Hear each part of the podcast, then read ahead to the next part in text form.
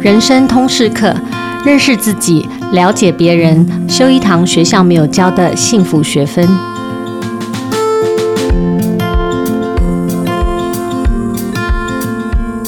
大家好，我是主持人琦瑜，也是亲子天下创办人和负责人。今天到现场的呢，是在财经领域，可能很多人都认识。但是我们亲子教育相关的听众可能有点陌生的好序列好哥，那我先请好哥跟听众打个招呼。哎，一起好，大家好，我是好序列好哥，非常开心。嗯，到空中跟大家一起聊天儿。那好哥曾经担任台积电的高阶主管呢，全球前三大投资公司新加坡淡马锡集团的决策者。那比较有趣的是，更多人认识好哥，其实是从他放弃了我前面提到的这个高管头衔跟千万年薪之后，对对对，那他为了女儿呢，转型回家做家庭主夫和个人工作者。在这之后哦，好哥的人生才更精彩。他出版了很多跟商业思维啊、财务。管理啊，甚至理财教育相关的课程跟书，他也经营了自己的 podcast，都非常的受欢迎。不过，我们今天特别邀请好哥来节目分享，完全没有要谈理财。虽然我个人也很想问一下，但是哈，我们今天要分享的是，最近好哥跟亲子天下合作了一堂好序列的幸福沟通课有声书。那我想先请好哥帮我们前情提要，就是说，哎，为什么你会跨界？然后跟亲子天下合作这个所谓的幸福沟通课，以沟通为你要诉求的主题。你当初想到这个主题的时候，你想要跟大众沟通什么？好，其实像刚才执行长在跟我聊的时候，很多人都说呃财务很重要嘛，啊、嗯，那。其实我本身在一开始学财务的时候，都像大家讲的一样，学三表啊，学财务会计啊。嗯。可近年来，因为本身自己写财务思维相关的书，然后又读了很多理财的书，就是会开始慢慢慢慢去思考本身财富的定义是什么。不然现在。呃，分两条线来去看。我在企业内训的时候常讲啊，我去上的课已经不是纯粹的财务管理啊，或者是财会管理了。很多的时候，我是写财务的战略跟财务的思维。嗯，那财务的战略跟财务的思维，我就说财务的管理它本质其实是资源管理啊。我们认真想想看，如果今天。回到几百年前、几千年前，从来没有货币发行的时候，我们基本上没有这个货币和钱这件事情是不存在的。嗯，那那个时候我们想要一些东西的话，最简单的方式，要么就以物易物啊。如果说是比较小的一个范畴，那如果说比较大的地方，它就有市集啊，就拿东西去换嘛。所以真正在乎的是我们想要的资源。那这个资源呢，除了生活上面想要的之外，其实后来我自己常常再去分享财务思维的时候，我说财富啊。不管说任何资源，都有机会越赚越多。这些外在的资源，你要吃的啦，要喝的啦，或者是金钱啦。但有个东西啊，它是会越花越少，就是我们时间。好，这是我们生命上非常稀缺的资源。所以当我在讲说财务思维、幸福人生的时候，我常常会把这个时间呢、啊，甚至包含在时间里面更重要的一个关键资源，叫注意力啊，注意力都放进去啊。我记得我非常喜欢的一个作家。他也算是一个在大陆很有名的，算是网红跟 KOL，叫李笑来老师出了一本书，叫《通往财富自由之路》。他就说，人生最大的财富其实三个啊，注意力大于时间啊，然后大于金钱。那也因为这样的关系。所以很多人问好哥说：“哎呀，那这个时间要怎么运用？哈，我说时间要怎么运用，要先看你要有时间。所以赚了钱之后不要乱花啊，你才能把钱存下来，变成被动收入去赚到时间。嗯，那赚到时间之后呢，你才能真正去关注到你注意力想要放在什么地方。很多人说好哥，什么叫注意力？我说注意力就是你想放什么东西进去，这叫注意力。然后直到这个有一次，我特别看了一个。”影片算是一个哈佛教授的影片啊，它叫《幸福关系课》啊。然后啊，因为这个影片呢，我才知道哈佛曾经做了一个研究啊，那个研究很厉害，做了将近七十五年。我们有介绍过那本书，是吧？对，七十五年的三个世代的研究，是吧？所以那个书其实让我看了之后，我很大的感触。大概有，如果没记错，里面大概找了五百多位的实验对象，然后到最后三百多位啊，总结他们人生当中最重要追寻的目的是什么？因为你这个人生就是你花的这个资源嘛，你总有一些追寻嘛。最后呢，找到一个关键字，英文叫 relationship，对，啊叫关系，关系啊叫关系。嗯、看到这件事情的时候，让我感受到说，哦，原来我们资源要做有效运用的话，如果这件关系的事情是很重要，它的关系的背后它代表什么东西？我们常常有好的关系，一个很重要的关键，你要建立好的关系，我们常常会把另外两个字放在里面，就是沟通、嗯、啊。那沟通其实不一定是说话，很多人说沟通一定说话。呃，但是因为我那时候在台积电，我第一份工作是呃专案管理师啊，专案管理师，后来也去呃算是学 PMP，然后发证照，然后也上了沟通课，因为里面有个很大的模组叫沟通，也教了别人很多的沟通课。然后在教沟通课的过程当中，很多人都说工具很重要啊，工具很重要，但我觉得思维更重要啊。什么叫思维呢？就是沟通学习了很多的工具。但是沟通的目的是什么？这件事情很重要，不是胜过别人啊，不是要强压过别人，然后不是一定要别人屈服在你的意见之下。那这个哈佛的关系课哈、啊，就给我一个比较好的解方，就是沟通的目的要彼此相互理解，塑造一个你想要维系长久而且和谐的关系。这也就是为什么后来。亲子天下在跟我在聊天过程当中，哎，郝哥，你是学财商的，那有没有什么一些相关财商都可以运用在家里面的时候？嗯，然后跟资源相关，我第一个想到就是沟通，因为家里面最重要的其实不仅是钱而已，钱是必要的，但是呢，花在家里面的时间呢、啊，我们希望绝对不是非常痛苦跟难熬的。嗯，那既然是要快乐的话，怎么样能够把这个快乐的时间变成我们很重要的资源？这沟通两个字就跳出来了，因为如果说良好的沟通可以带来良好的关系，就会让我们生命呢，在家庭的过程当中，甚至从家庭，因为家庭其实是一个生活的延伸，你知道，包含从家庭到工作，就可以让你自己本身在各个不同的关系上面，我讲说关系有三种了，一个是自己跟自己的关系，一个是自己跟他人的关系，一个是自己跟环境的关系。这三个关系如果可以变得很好的话，那沟通就可以当做是一个非常简单啊，然后又易学，然后又可以让我们能够达到这样的一个思维的一个简单的工具。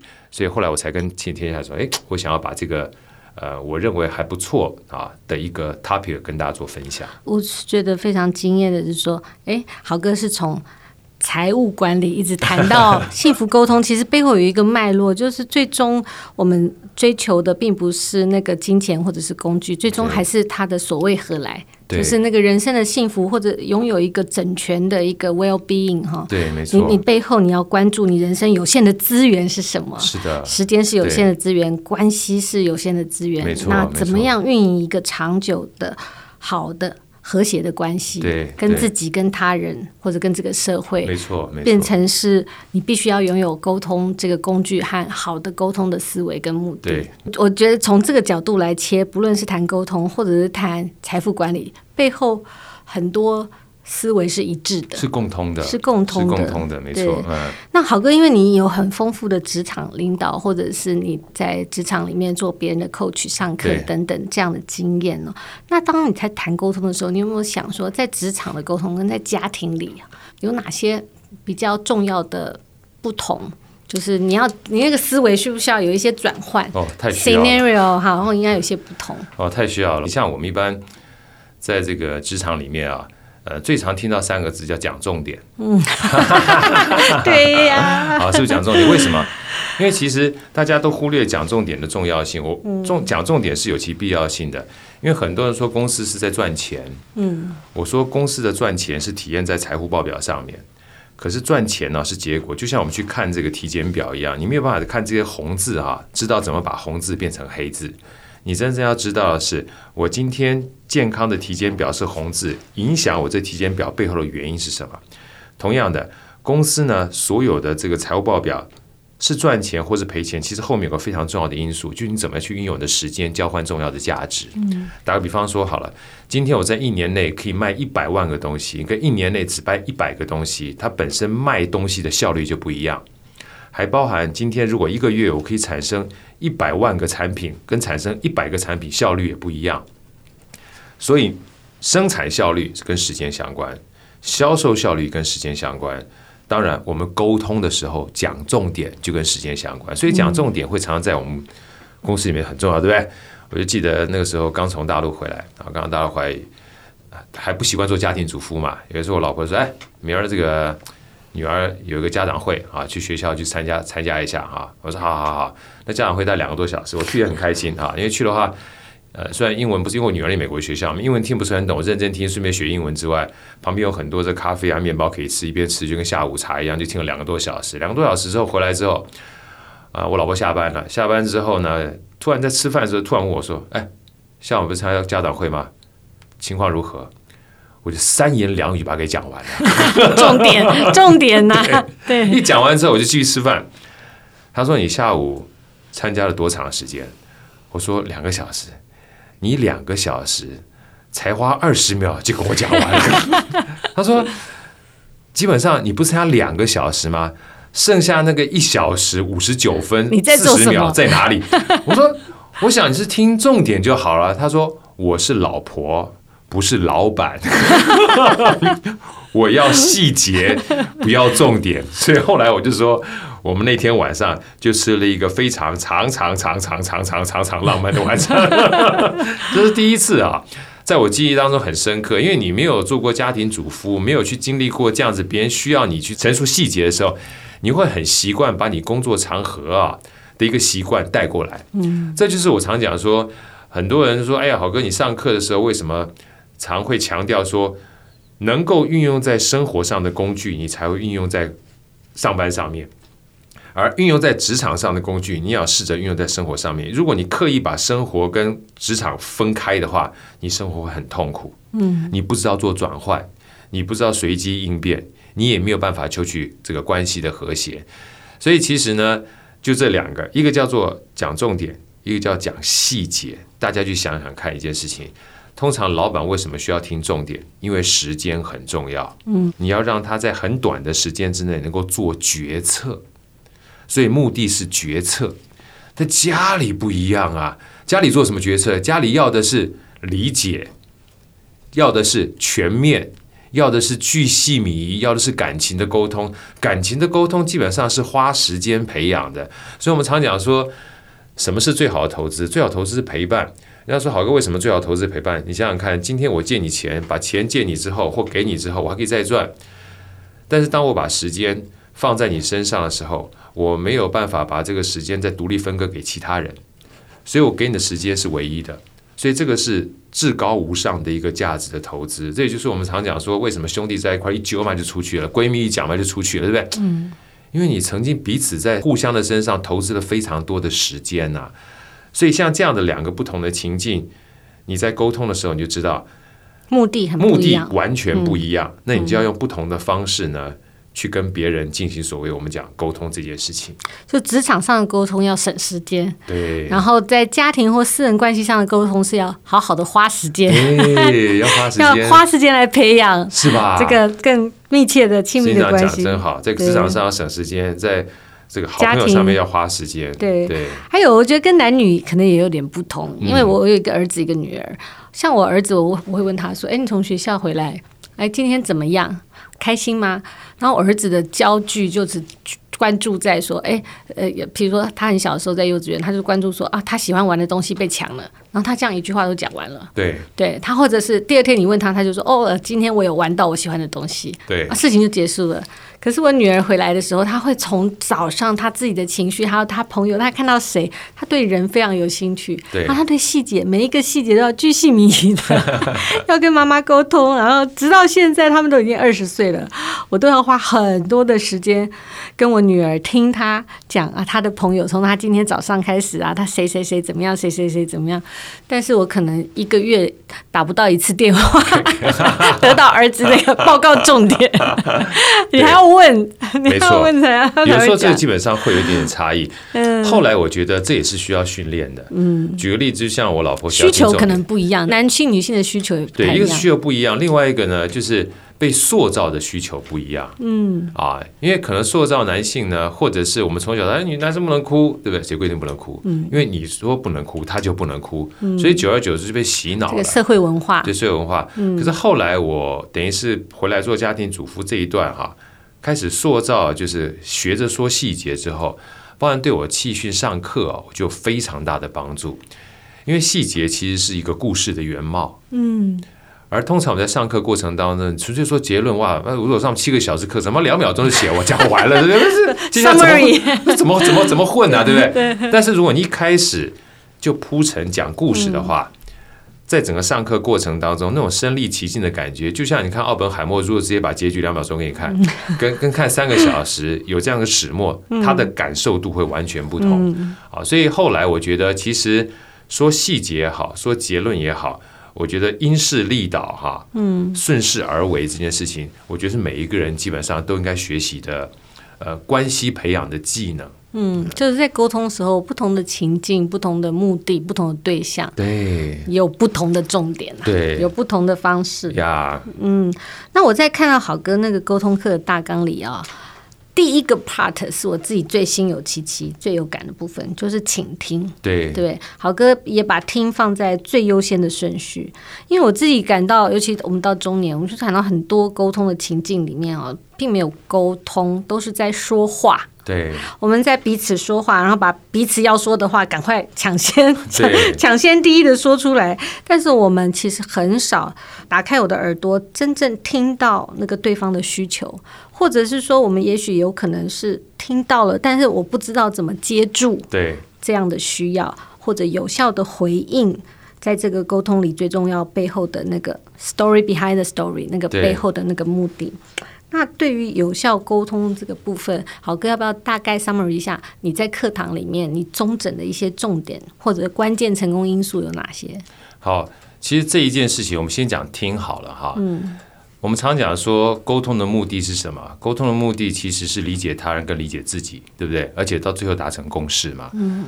那如果说你都不理解他人的话，你怎么有办法传递你有效的讯息，让别人能够接受？所以，其实一个最重要的概念就是，你不是直说你想要说的，而是你说别人能够接受的。如果这是一个很重要的目的的话，你首先要做的其实是听啊，其实要听。因为很多的时候呢，你听着听着哈，其实答案就出来了。那说到这边呢，有一个非常重要的技巧，其实也不能说是技巧，尤其是最近有在上课的时候。不管上沟通课也好，或上逻辑的课也好，或上专案管理课啊，其实里面都有沟通这件事情。因为逻辑也是沟通，专案管理呢，在跟不同的人基本进行所谓的专案的进行的时候，也是沟通。所以沟通几乎无处不在啊。就算你是自己一个人跟自己相处啊，呃，你也要自己沟通。因为我讲最简单的，有时候冥想啊，连让自己静下来都静不下来，嗯、脑袋的这个这个杂念会乱七八糟，对不对？对我说。连跟自己的关系对话都这么困难了，嗯，遑论跟别人对话。尤其有一本书叫《解惑》，《解惑》的舒马赫的书里面特别写到一件关于沟通的四个程，就是四个过程。第一个，沟通的过程呢，一定是我自己想些东西想要表达出去，对不对？而我想什么东西这件事情啊，坦白讲，有的时候你要表达，还真不知道怎么表达，对不对？你要先把。你想要的东西，先能够在脑袋里面形成个你想要传递的讯息，这第一步。第二步呢，你想要传递的讯息要透过语言、表情跟肢体传递出去，让外显的这些讯息别人能够收到，这第二步。而你外显的这些讯息呢，在接收者的过程当中，他看到是第三步。嗯，而在他心中呢，去解读你所传递的表情、语言。还有讯息，这是第四步。哇，这基本上是特别复杂的哈。嗯、所以其实沟通是非常复杂的。那你说为什么从听开始？而这个听呢，应该怎么做比较好呢？我就记得最近非常多人问我说：“好哥，你是不是生来就 EQ 这么好？”我说：“怎么可能？”我说：“你要去看一下，我之前在半导体工作的时候，我每天基本上就只会跟别人说话，不太听别人说话。”为什么？而且我是每次说话的时候，我只想说我说的，我不管你说什么东西。嗯，因为简单讲，我很忙，我忙到没时间想听你说，我只要把我的讯息传递出去就好了。你听不听得到，或你想表达什么，对我而言不重要。嗯，我只想说我想说，这件事情很重要。为什么？因为时间非常紧迫的情况之下，有两件事情啊，你没有办法去控制。第一个呢，是你的情绪，我刚刚讲了，注意力大于时间大于金钱。大家想想看，很多人说时间挤一挤就出来了。早上的一个小时，我们常常是精神奕奕，带着满腔的热血，想要干翻全世界，对不对？嗯。等到晚上，经历了一整天，不管是被老板骂，被同事摧残，志气耗尽，回家的那一小时，你已经是被全世界干得服服帖帖的。同样，这两个小时绝对不是同样的一个小时。嗯，他的意志力跟注意力是完全不一样的，状态不同。所以说，时间呢，只能留，你没法管。你要留下那个最好状态的时间，你才有办法认真的去倾听。这也就是为什么。我说学沟通啊，不是只看沟通的书而已，很多的书都可以跟我们借鉴，包括像三下英子的《断舍离》这本书，我也非常推荐大家。他在里面说了啊，所有的这个家里面呢，如果你要整理的话，先要能够把东西变少。为什么？他有一个例子我非常喜欢，他说你有看过一个停车场，空间里面的所有地方都画满了停车格，还能够让车子自由进出的吗？没办法，嗯如果基本上都满的，车子进不去也出不来。通常一个停车场最有趣的事情是你留白的越多，进出的效率越高。嗯，这个是指空间，时间也一样。如果你时间留的越多，今儿我跟这个执行长我们在聊天，对不对？如果现在下一场我非常非常赶的话，我可能在跟你讲话的过程当中，我没有办法专注在当下。嗯，我一定会想着下下一场。甚至下下一场我要讲什么，我就走神了。嗯，我既然一走神的话，我就很可能说错，甚至你说什么都没听到。嗯，可是我今天很宽裕，帮我做 podcast，自己 podcast 也是一样。比如我今天 这个请执行长来的话，我一定是前一个小时跟后一个小时都是空给执行长的。嗯，我等前面一个小时，你随时到，随时到的话，我们随时先聊，然后跟你聊完之后，后一个小时我们继续就是叫做伸展啊，运动完伸展。那这样的话，你就觉得很宽松，所以前面不急，后面不急。我们在整个聊天的过程当中，我才能够认真去倾听你想要讲的什么东西。而这件事情呢，后来也运用在我自己跟我女儿身上。因为以前我只要大陆回来啊，因为待的时间非常短，他们只要一问我就很喜欢给答案，一问我就很喜欢给答案。后来久而久之之后，我就发觉不太对啊，不太对。尤其最不太对的是，这个有一次我老婆啊。给我一个很大的 hint，他突然有一天，我进到家门的时候，那还是在我当工程背景的时候，我发觉，哎，奇怪，家怎么这个窗帘哈，本来是米黄色换成绿色的，然后进去说，哎，窗帘换成绿色，他就问了我一句话，说，老公，你觉得好看吗？后来我就问大家说，你觉得我老婆在问我这句话是在问我吗？然后那时候我就傻，我就不懂。我以为他在问我，嗯我就很认真的看了一下那个窗帘的绿色，再看了一下我们家里所有家具的颜色，就做了将近五分钟的色彩学分析。我什么颜色都分析过了，就是没看他的脸色。等到五分钟之后，发现哎奇怪，脸色越来越不对了，我就很硬生生的说一句话说，哎。其实看久了还蛮好看。他说：“你既然看久蛮好看，你刚那么多意见干嘛？” 他没有要问你，他没有问你说错不错就好了，对不对？对，他想要博得一个肯定。他都已经挂上去了。他如果觉得不好看，他会挂上去嘛？你思考这个逻辑，你就 OK 了，对不对？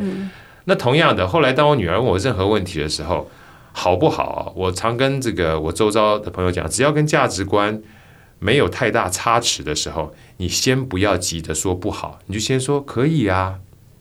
这个肯定是一个让对话下去一个很重要的开头。嗯，然后通常这个时候他可能会接着去问，因为这个基本上是是非题嘛，可不可以是非题？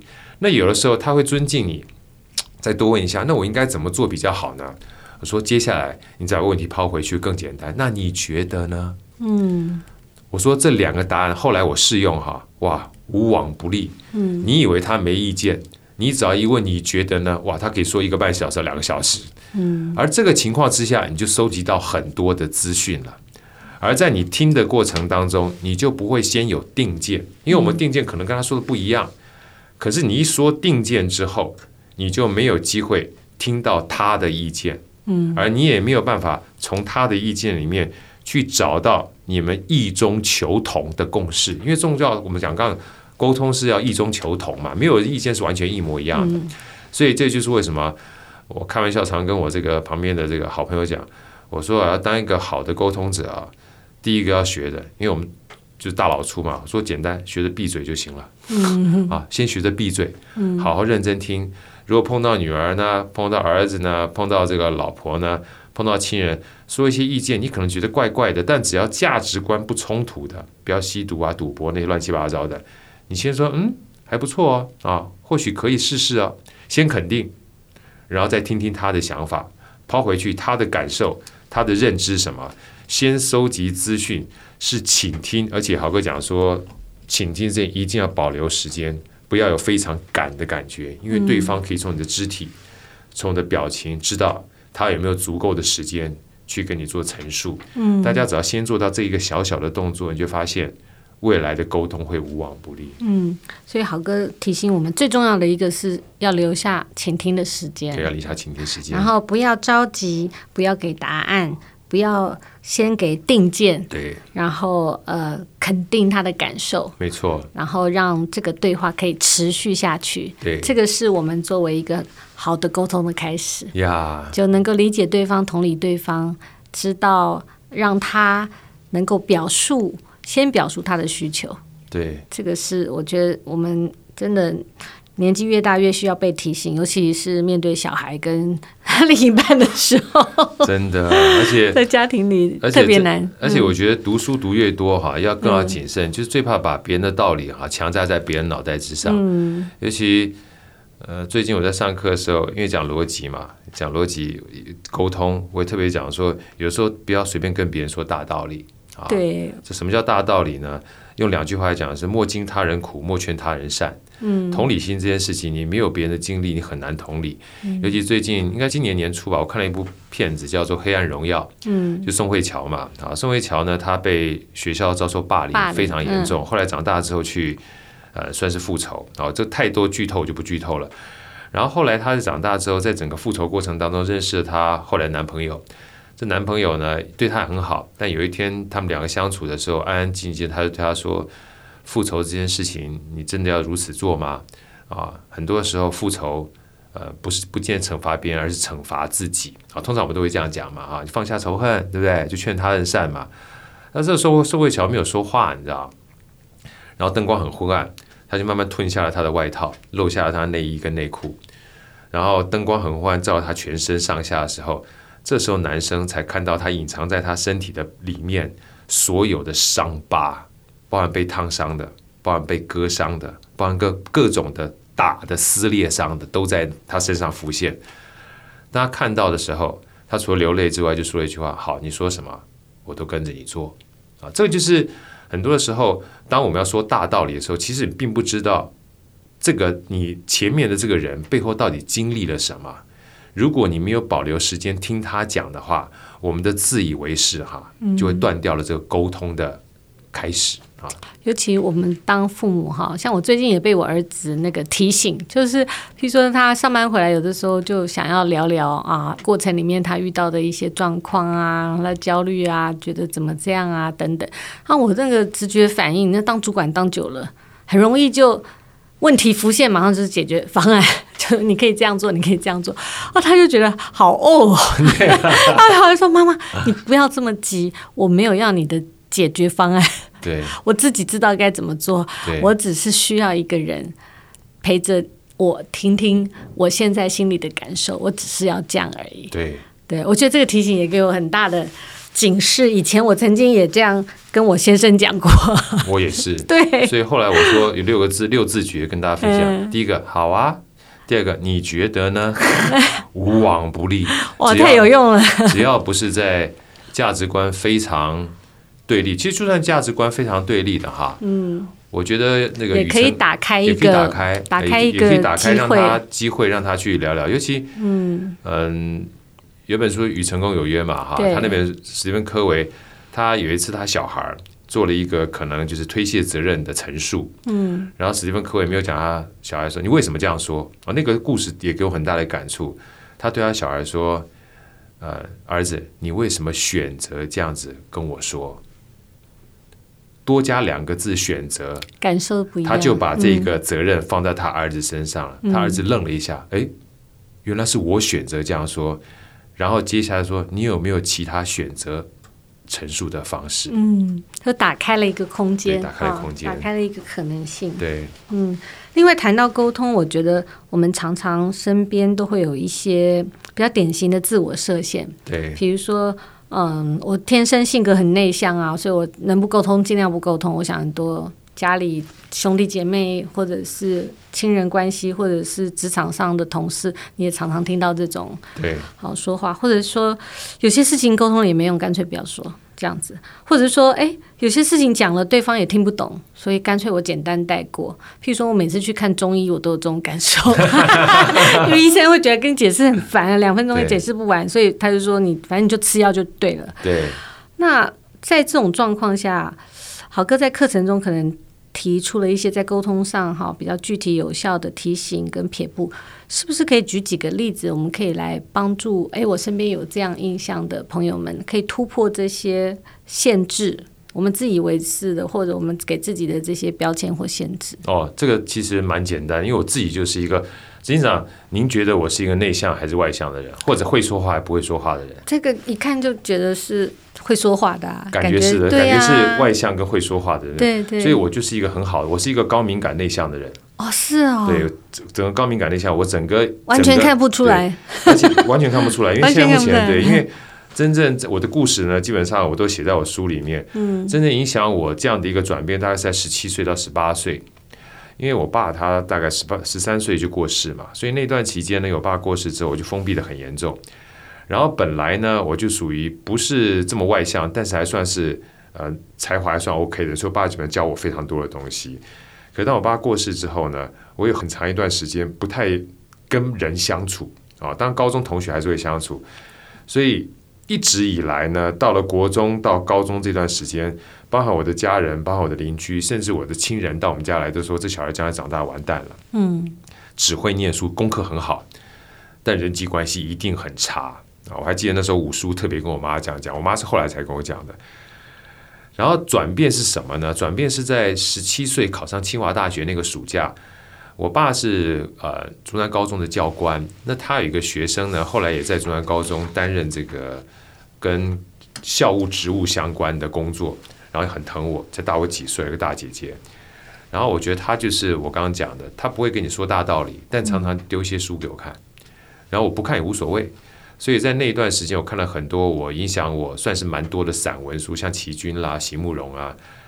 然后等我考上大学的时候，她突然丢了一本书给我看，那本书叫做《卡内基的人际关系与沟通》，没叫我看。哎，这本书不错，有沟通的经典。对，沟通经典，你看一看、嗯、啊，蓝色的那那本书我都还在。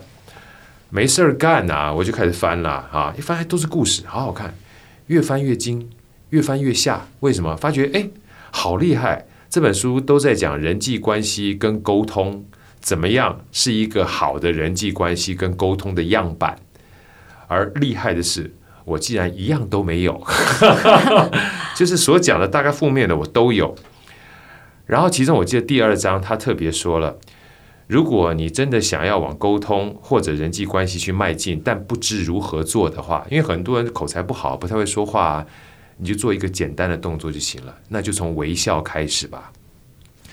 沟通不一定是言语，沟通有的时候只是你的一个微笑，你就可以拉近彼此之间的两个字关系。